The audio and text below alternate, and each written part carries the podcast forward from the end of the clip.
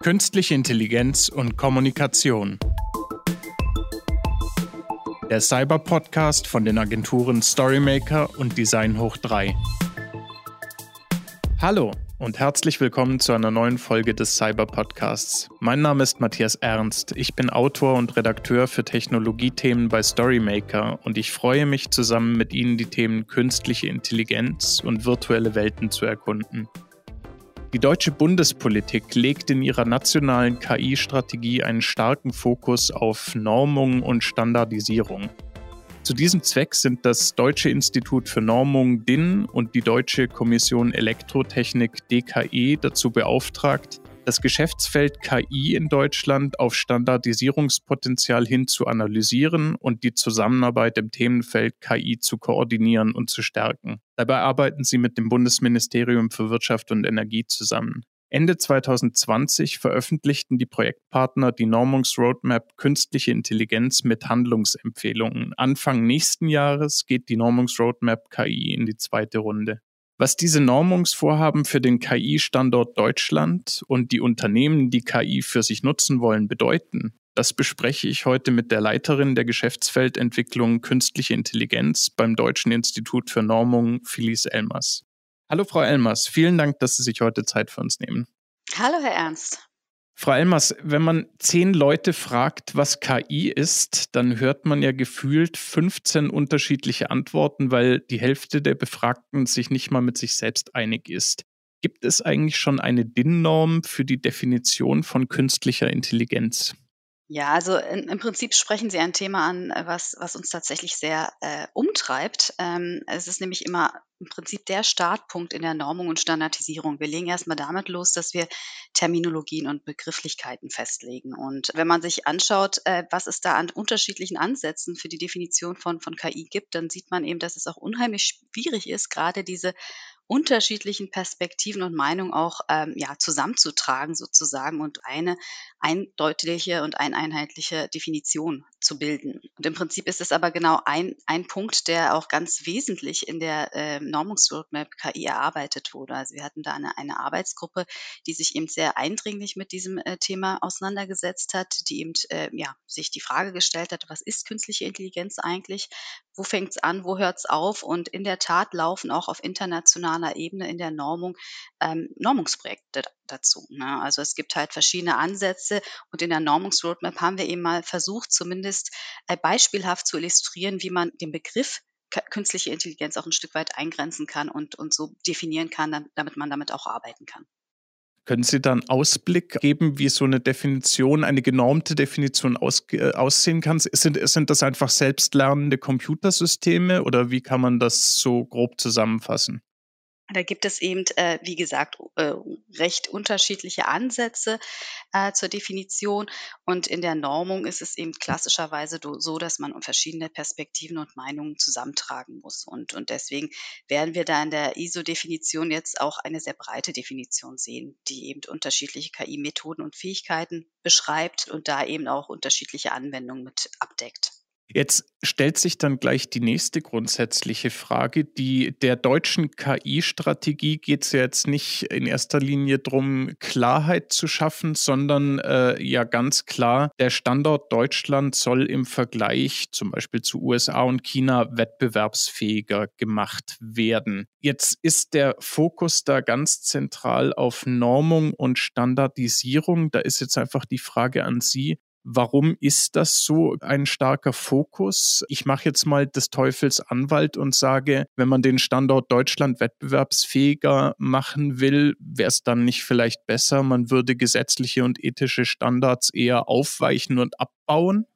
Also ähm, im Prinzip ist das, ist das ja so, dass wir, wenn wir von KI sprechen, von einer Querschnittstechnologie reden, die heute schon längst in unterschiedlichsten Bereichen zum Einsatz kommt. Und ähm, wenn wir uns gerade den Bereich der Industrie anschauen, da sehen wir eben auch, dass es verschiedene industrielle Anwendungen gibt äh, und, und die Bedeutung auch von KI zunehmend steigt. Ne? Also wir haben da Anwendungen im Bereich der Sprachassistenten, Chatbots, äh, Bilderkennung bei Tumoren, in, im Bereich der äh, Industrierobotik beispielsweise oder, oder allein das autonome Fahren. Und wenn wir uns jetzt genauer anschauen, wie das im Alltag ist, da sehen wir eben auch, dass, dass wir häufig mit, mit KI in Berührung kommen und ständig im Prinzip ähm, da in Kontakt kommen und uns häufig noch nicht mal einmal merken. Ne? Und ähm, wir sehen eben auch, dass dadurch äh, KI längst ein ganz fester Bestandteil in, in der Gesellschaft und in dem wirtschaftlichen Umfeld ist. Ne? Und ähm, im Prinzip muss man sich das so vorstellen, dass ähm, ja selbst die, die Unternehmen äh, dadurch auch vor zahlreiche Herausforderungen gestellt werden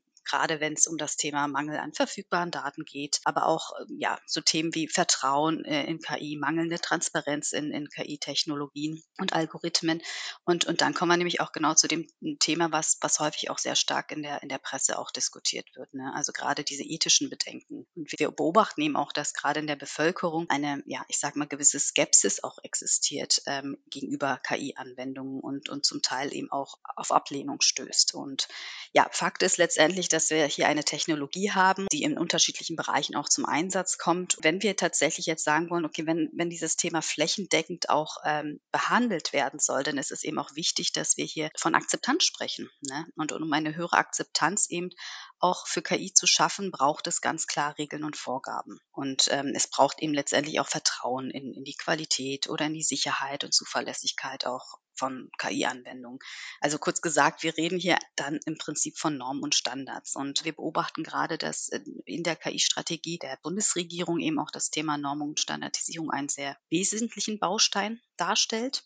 Und wenn wir uns das genauer anschauen, dann ist das eigentlich sehr begrüßenswert. Denn ähm, mit Hilfe von Normen und Standards kann eben auch genau ein innovationsfreundlicher Rahmen auch geschaffen werden und, und die Gesetzgebung auch entlastet werden. Also genau die Aspekte, die Sie eben nannten, dass man zu starre Vorgaben hat etc., das kann man eben ein Stück weit auflösen, indem man diese Aufgabe der technischen Spezifizierung eben ähm, den Leuten überlässt, die sich damit am besten auskennen. Also sprich der Wirtschaft, der Wissenschaft, aber auch der Zivilgesellschaft. Und genau das ist im Prinzip auch der Ansatz der Normung und Standardisierung. Das heißt, da sieht man auch, wie so Gesetzgebung und, und Normung im Prinzip auch zusammenwirken und zusammenspielen. Das ist eine, eine, interessante Ergänzung, weil sonst hätte ich jetzt gesagt, ja, das Schaffen von Akzeptanz und Vertrauen ist ja schön und gut, aber äh, wir haben ja, sagt zumindest das Vorurteil, aber ich glaube, die Wirklichkeit bestätigt es in Deutschland und in Europa, aber vor allem in Deutschland ja das Problem, dass wir eine, eine wahnsinnig starke Grundlagenforschung haben und dann stellt sich halt die Frage, wie kriegt man diese Forschung dann wirklich in konkrete Anwendungen. Aber ich verstehe sie so, Normung und Standards kann da einfach so gewisse Linien vorgeben, gewisse Klarheiten schaffen und damit die Innovationsarbeit erleichtern. Genau, und Sie hatten ja auch das Thema der technologischen Entwicklung angesprochen. Klar, wir sind gerade in der Grundlagenforschung sehr gut in Deutschland, aber wenn es dann darum geht, eben diese Erkenntnisse, diese wissenschaftlichen Erkenntnisse in die Praxis zu kriegen, da tun wir uns manchmal ein bisschen schwer. Und an dieser Stelle kann eben auch genau die Normung als, als Transferinstrument auch wirken und helfen eben, ich sage mal, wissenschaftlichen Erkenntnisse auch in die Praxis zu bekommen. Berichten Sie doch bitte mal konkret von der Arbeit, die Sie da in diesem Projekt machen. Also Sie haben ja Ende letzten Jahres die erste Normungsroadmap KI vorgestellt. Können Sie einfach mal berichten, wie Sie da vorgegangen sind und vielleicht einfach so einen Überblick über die Ergebnisse und die Handlungsempfehlungen, die Sie da geben? Genau, also Sie sprechen ja das Projekt zur Normungsroadmap Künstliche Intelligenz an. Ähm, das ist im Prinzip auch ein Projekt gewesen, was ähm, ja in der KI-Strategie der Bundesregierung als eine Maßnahme auch vorgeschlagen wurde. Aber vielleicht kurz eingangs, was ist überhaupt eine Normungsroadmap und, und was macht sie? Also die Roadmap ähm, verfolgt im Prinzip das übergeordnete Ziel, die frühzeitige Entwicklung ähm, auch, auch voranzutreiben und da einen Handlungsrahmen für die Normung und Standardisierung zu schaffen, um, um letztendlich ja auch die internationale Wettbewerbsfähigkeit der deutschen Wirtschaft eben zu unterstützen. Und äh, ja, wie Sie sagen, haben wir Ende 2019 gemeinsam äh, mit der DKE die, die Roadmap auch ähm, angestoßen. Das Projekt ist im Auftrag äh, des Bundeswirtschaftsministeriums durchgeführt worden. Wir haben da sehr intensiv ein Jahr lang ähm, daran gearbeitet und letztendlich das Ergebnis auch zum Digitalgipfel der Bundesregierung Ende 2020 veröffentlicht. Und seither äh, kann man sozusagen auch das äh, Ergebnis ähm, sich herunterladen ähm, auf unserer Webseite. Und ja, man sieht eben, dass die Roadmap äh, im Prinzip zum einen das Umfeld beschreibt, in dem die KI-Standardisierung sich bewegt heute und, und gleichzeitig aber auch einen Überblick darüber gibt, welche Normungsbedarfe und Standardisierungsbedarfe da noch äh, gesehen werden. Also spricht im Prinzip eben auch Handlungsempfehlungen aus. Und ähm, wir haben das Projekt so ähm, aufgesetzt, dass wir eben am Anfang äh, bereit dazu aufgerufen haben, sich hier einzubringen waren auch sehr überwältigt von dem großen Interesse an der Normungsroadmap. Das heißt, es haben sich ja eben mehr als 300 Expertinnen und Experten aus den unterschiedlichsten Fachbereichen und, und auch Disziplinen aus der Wirtschaft, Wissenschaft und der Zivilgesellschaft hier aktiv auch mit eingebracht und ihr Fachwissen dort mit eingebracht. Und ähm, ja, da, also letztendlich war das ein, ein Prozess, der auf einer breiten Beteiligung basierte. Und ähm, ja, Sie haben gefragt, was, was haben wir da an Ergebnissen erzielt? Also in der Roadmap in der Version 1 der Roadmap sozusagen haben wir eben ähm, verschiedene Schwerpunktthemen betrachtet. Also wir haben zum einen Grundlagenthemen uns angeschaut, wir haben uns das Thema Ethik angeschaut, aber auch, auch äh, ja, so querschnittliche Themen wie Qualität und Zertifizierung, IT-Sicherheit bei KI-Systemen waren ähm, wesentliche Schwerpunktthemen.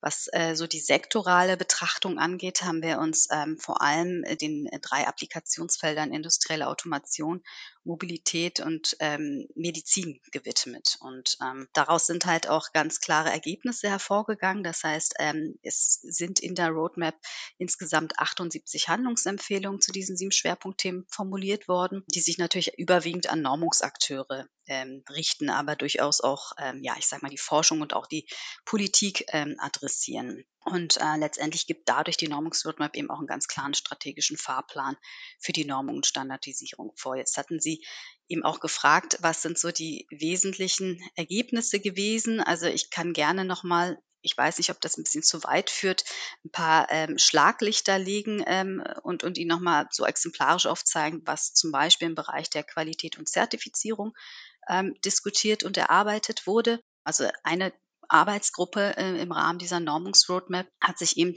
genau mit diesem Thema, nämlich dem Thema der Qualität, Konformitätsbewertung und Zertifizierung beschäftigt. Und ähm, eine ganz zentrale Diskussion hier war natürlich auch, wie letztendlich auch sichergestellt werden kann, dass KI-Anwendungen qualitativ hochwertig sind. Ne?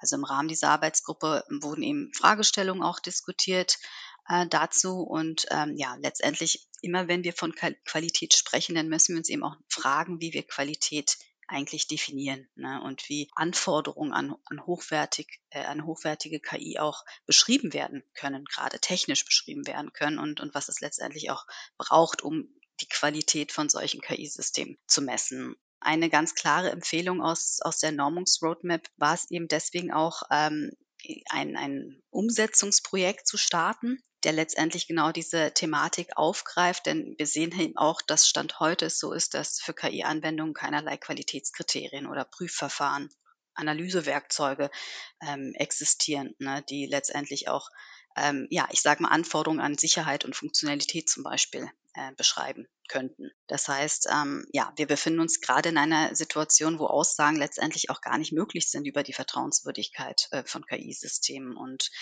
deswegen haben wir auch ähm, dieses Jahr ein Projekt gestartet, das nennt sich zertifizierte KI, was im Prinzip ähm, genau die Grundlage legen soll und, und einer dieser Empfehlungen aus der Normungsroadmap eben auch ähm, nachkommt.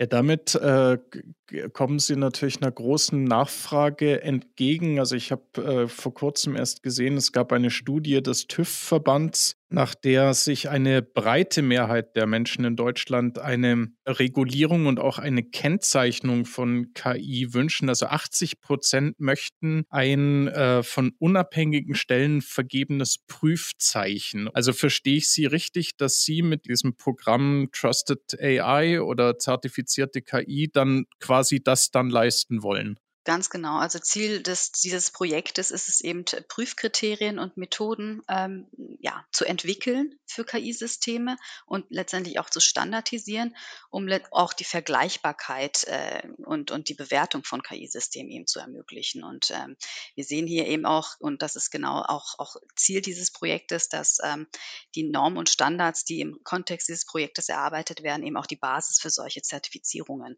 ähm, legen sollen. Und ähm, ja, ja, ich glaube, im Rahmen dieses Projektes äh, gehen wir eben auch sehr anwenderbezogen vor. Ne, das ist auch nochmal ein ganz wichtiger Punkt gewesen, der immer wieder in den Diskussionen auch kommt. Das heißt, wir wollen hier natürlich ähm, branchenbezogen und auch technologiebezogen das Ganze uns anschauen und hier ganz klar verschiedene Anwender aus Wirtschaft, aus äh, Industrie, aus Wissenschaft äh, hier auch ganz klar aktiv mit einbinden und hier letztendlich Kriterien und Maßstäbe eben für eine solche Prüfung festlegen, die auch in der Praxis äh, nach wie vor tauglich ist. Ne? Also wir sehen eben auch, dass wir ähm, gerade in, in Europa eine sehr bewährte Prüfinfrastruktur haben. Und ähm, der Ansatz ist hier, hier eben der, dass man genau auf dieser aufbaut und auf Basis äh, von, von Anforderungen beispielsweise eben an Verlässlichkeit, Robustheit, äh, Leistungsfähigkeit eben auch entsprechende Prüfwerkzeuge und, und äh, Kriterien definiert.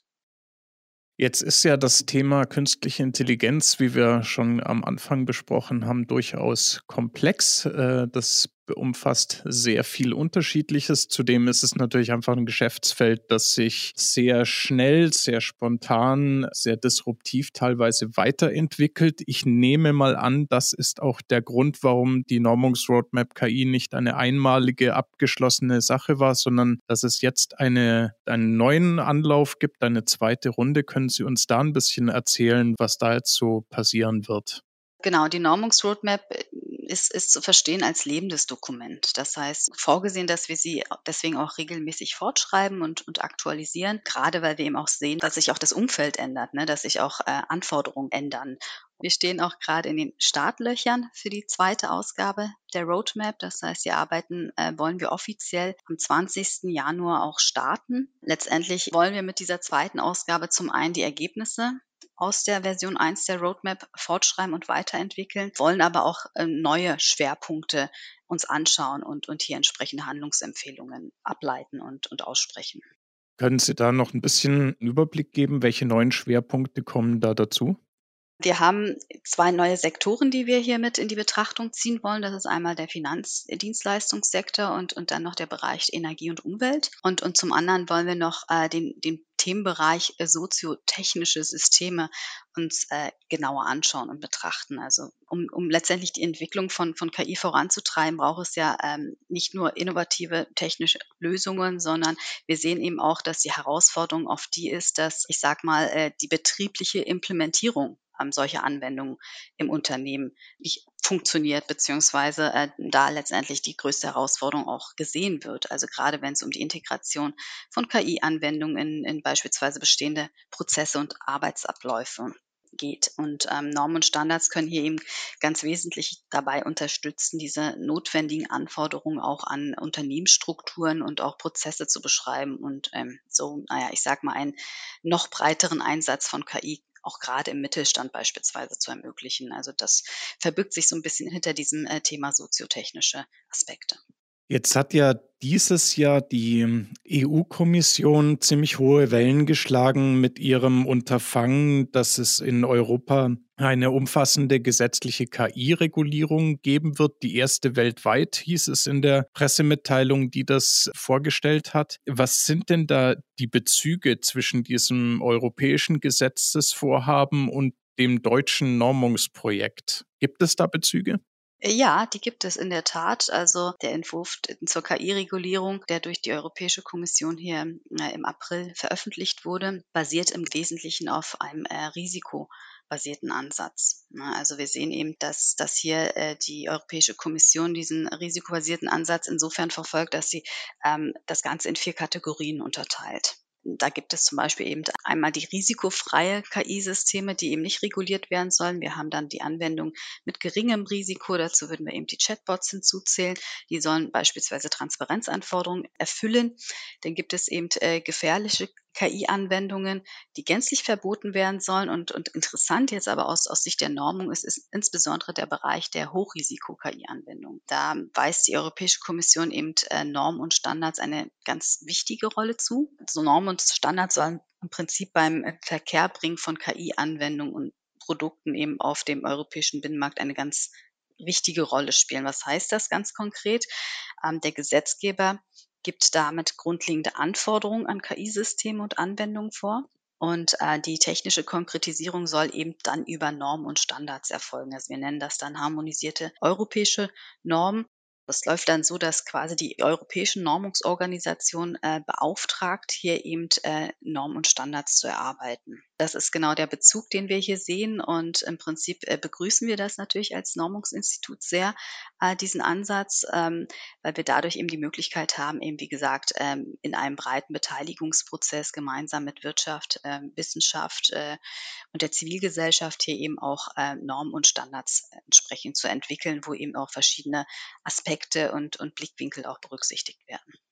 Wir haben ja im Cyber-Podcast äh, über die KI-Regulierung der EU-Kommission äh, schon mal gesprochen mit dem Rechtsexperten und aber auch Industrievertreter äh, Dr. Tillmann Dralle. Der hat also auch ein ähnlich positives Fazit wie Sie gezogen. Der ging also davon aus, dass das durchaus ein Wettbewerbsvorteil tatsächlich sein kann für die Europäische Union, so eine klare gesetzliche Regulierung, weil es natürlich auch quasi andere Nationen, die da recht stark sind, doch in Zugzwang setzt, irgendwie deren Produkte dann EU-rechtskonform zu machen. Jetzt muss man aber auch ganz klar sagen, die großen Würfe an KI-Systemen, Anwendungen, Lösungen, die passieren doch weitgehend im Ausland, in USA und China. Bei den großen Systemen sind dann auch größtenteils die Risiken am höchsten. Wenn wir jetzt mal nach Deutschland gucken und dem, was hier so produziert und angeboten wird, Sie haben ja gesagt, ethische Fragestellungen sind auch Teil dessen, womit Sie sich in der Normungsroadmap KI beschäftigen. Welche ethischen Herausforderungen stellen sich denn in Deutschland bei deutschen KI-Systemen? Naja, also ich habe es ja kurz eingangs gesagt, wir sehen ja halt gerade auch in Deutschland, dass der Einsatz von KI sehr kontrovers diskutiert wird, gerade eben aufgrund von ethischer Bedenken. Und da werden eben häufig auch ähm, ja, Aspekte oder Fragen beispielsweise rund um das Thema Fairness und Diskriminierung ähm, geführt oder eben auch ähm, Aspekte rund um Sicherheit und Transparenz äh, diskutiert. Und ähm, wichtig ist, glaube ich, dass man hier nochmal versteht, also wir ver verfolgen eben mit der Normung diesen Ansatz, da von technischer Seite zu unterstützen. Ne? Also beispielsweise was, was den Schutz äh, gegen Verzerrung angeht oder Manipulation und, und da letztendlich eben auch den Einsatz äh, zu befördern, von KI zu befördern und äh, da entsprechend auch die europäischen ähm, Werte mit, mit einzubinden. Man muss hier natürlich auch immer unterscheiden, dass wir als Normungsinstitut natürlich nicht den Auftrag haben, ethische Werte zu definieren. Das obliegt letztendlich einer Gesellschaft und äh, den politischen Vertretern. Was die Normung hier aber leisten kann, ist eben diese Übersetzung dieser Werte in, in technische Parameter und Anforderungen und damit letztendlich auch die Unterstützung bei der Einhaltung dieser Anforderungen.